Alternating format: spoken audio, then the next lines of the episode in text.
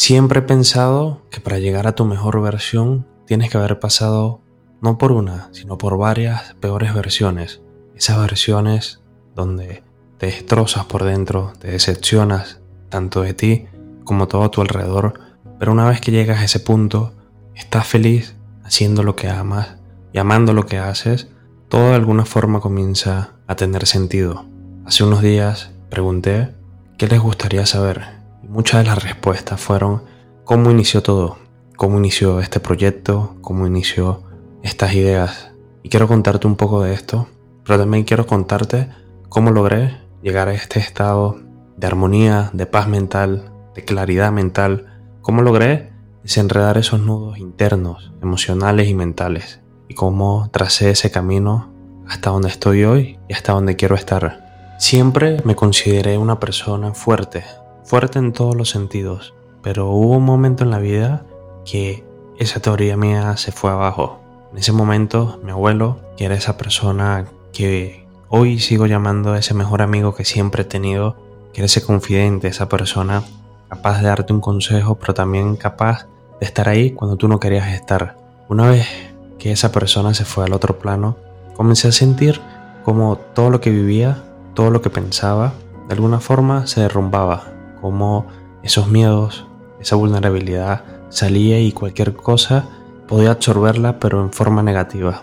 Me costaba dormir, me costaba tener buen ánimo, me costaba tener un propósito claro en el día. Incluso sentí cómo me enfermaba y cómo no daba un paso hacia adelante si no retrocedía. De alguna forma dejé de pensar en mí y comencé a pasar por diferentes procesos. Me costaba tener energía, me costaba dormir, pero también me costaba despertar. Me costaba encontrar el ánimo para entender qué quería hacer. Me costaba tener un propósito claro. Me costaba ser empático con mi alrededor. Incluso era exageradamente crítico conmigo mismo. Me costaba decir que no. Me costaba hacer lo que amaba. Incluso no sabía qué quería. Era de esos momentos raros y extraños. Sentía que era vulnerable a todo lo que estaba pasando.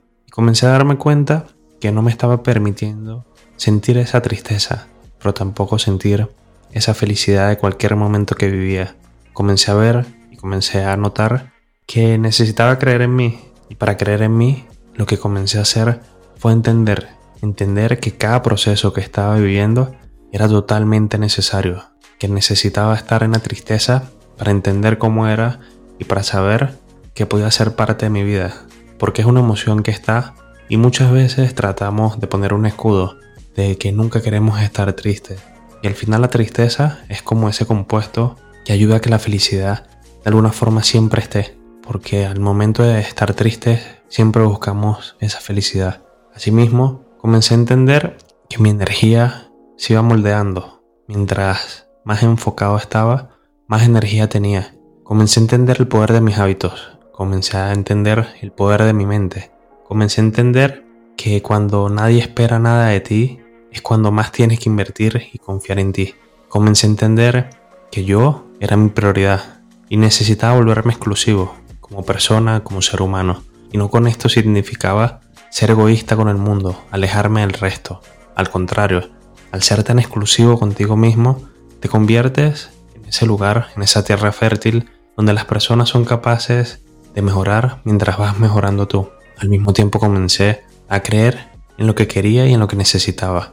Hice un viaje interno hacia lo más profundo de mí, al tratar de conocerme y conocer mis pasiones, mis valores, mis fortalezas y mis debilidades, es como de alguna forma desenterrar esos tesoros ocultos que están en cada uno de nosotros y va descubriendo capas que a veces en la vida ignoramos o de alguna forma subestimamos.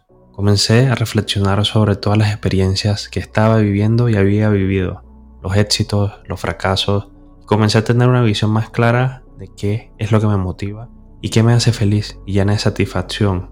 De alguna forma, comencé a entender que el propósito en la vida se trata de unir las pasiones con lo que no nos apasiona.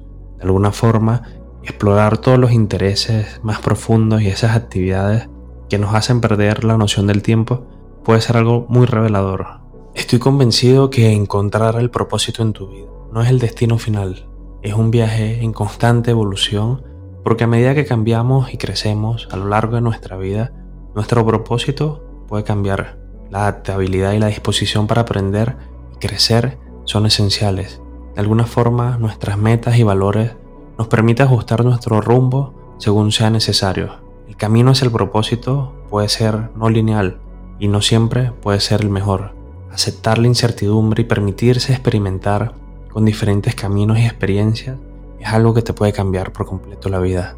Todas esas lecciones aprendidas en momentos de desafío te pueden revelar nuevas habilidades, nuevos aspectos que pueden hacer que tu vida sea totalmente distinta. En un momento determinado leí una frase que cambió mi vida por completo. La mente es el vehículo de la conciencia. Cuando cambias tu mente, cambias tu cerebro. Cuando cambias tu cerebro, cambias tu mente. Cuando leí el autor Joey Dispensa por primera vez, entendí que nuestra mente tiene un poder infinito y muy rara vez sacamos el 100% de ello. Es por eso que hoy quiero contarte también cómo esta historia puede hacer que tú y tu cuerpo y tu mente se transformen para que te vuelvas en un ser imparable, para que sepas cómo me funciona a mí, entender el poder que tenemos internamente y cómo puedes sacar el máximo potencial de ti para así convertirte en tu mejor versión. Lo primero que entendí en ese momento es que cuando cambiamos la mente, desencadenamos cambios en el cerebro. La neuroplasticidad, esa sorprendente capacidad del cerebro para adaptarse, significa que nuestras elecciones y experiencias pueden modificar la estructura y función cerebral. Déjame decírtelo de otra forma. Estamos practicando la meditación y en ese momento se altera la actividad cerebral, lo que a su vez afecta la percepción y procesamiento de la información mental. Este ciclo continuo crea de alguna forma esa sinergia donde la mente y el cerebro trabajan en conjunto para así moldear nuestras experiencias y respuestas al mundo. En ese momento de mi vida entendí que necesitaba un refugio. A veces el refugio pueden ser las palabras, una persona, un lugar, un recuerdo, un momento. Para mí fue entender este proceso. Fue entender que cambiar la mente hacia la calma y la claridad va a desencadenar adaptaciones cerebrales que van a fortalecer nuestra capacidad para enfrentar desafíos sin sucumbir al caos interno. Me repetía continuamente que la mente cree todo lo que le decimos. Comencé a decirme que venían días maravillosos. Le comencé a decir que todo estaría bien. Le dije que podía lograrlo todo, que iba a superar todo, que iba a sanar, que iba a mejorar. Pero sobre todo le comencé a decir cosas bonitas. Comencé a sentir como el estrés y la ansiedad ya no forman parte de mi vida. Comencé a sentir como estar vulnerable me hizo ser mi mejor versión. Me volví una máquina de aprender. Cada día intentaba aprender algo. Intentaba aprender de algo que no conocía y de lo que conocía trataba de mejorarlo para llevarlo a otro nivel. Comencé a aprender sobre la meditación, sobre cómo respirar conscientemente. Comencé a entender cómo actúa nuestro cerebro, cómo hackear la felicidad con esas hormonas internas que tenemos comencé a leer sobre poesía, comencé a, expandirme sobre la historia, la antropología, sobre diferentes culturas. Comencé a entender que tenemos un sinfín de oportunidades, pero muchas veces nos limitamos a lo que tenemos enfrente. Comencé a entender que necesitaba crecer y mejorar como persona para poder aportar al mundo, porque en ese propósito que había construido necesitaba seguir siendo yo mejor cada día. Comencé a practicar la gratitud, comencé a sentir cómo era merecedor de todo lo que estaba viviendo, que no me daba miedo aprender algo nuevo, ni aceptar un reto. Comencé a afirmar, a visualizar, a manifestar, comencé a decretar que esto era posible, que podía ser mucho más de lo que imaginaba y soñaba, que no me podía limitar, que la limitación era un techo emocional y individual que nos habían impuesto de alguna forma. Entendí en ese momento que quería convertirme en esa historia que inspirara al resto. Y en ese momento pensé que si todos tuviésemos esa misión, todo fuera más increíble, porque cada persona se volvería un ser imparable, rompería y saldría de esa zona de confort y buscaría simplemente encontrarse en su esencia. Le comencé a pedir al universo y a la vida que me pusiera en el momento y con las personas correctas, para poder así sacar mi potencial más alto. Comencé a encontrar la paz mental cuando no quería estar conmigo. Cuando no quería estar conmigo, entendí que esa versión me iba a llevar a un paso más gigante de lo que imaginaba. Para mí la paz mental es encontrarme en esa plenitud, en esa plenitud de hábitos, en esa plenitud de conciencia, de energía. Es como ese mar, ese mar que está tranquilo, con un oleaje que va y viene, está permitido justo eso, ir hacia atrás, pero siempre volver.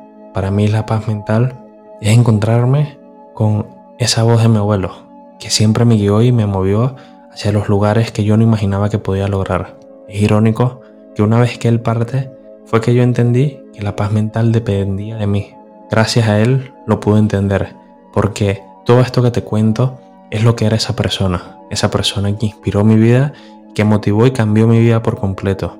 Pero en ese momento de vivir y estar con él, no pude apreciar cómo podía trabajar en mí y al mismo tiempo estar con otras personas. Es por eso que hoy te invito y te quiero regalar esto. Te quiero regalar que eres capaz de lograr todo. Tienes el poder en ti de transformar tu vida, pero la vida de los demás.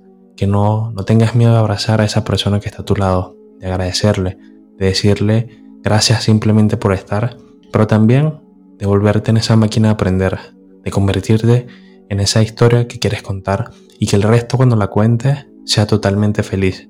No tengas miedo de equivocarte, no tengas miedo de sentir, de estar triste, de estar feliz. Tienes un mundo de oportunidades y hoy tú eres tu mejor regalo. Eres ese lugar donde tienes que estar y a donde tienes que ir. Te vienen cosas increíbles, cosas que comienzan por ti y seguirán siendo tuyas. Te prometo que no va a ser un camino fácil, pero una vez que llegues ahí, te vas a emocionar, porque vas a encontrar una alegría infinita, vas a encontrar paz mental y sobre todo vas a encontrar esa genuina felicidad para lograr todo en tu vida.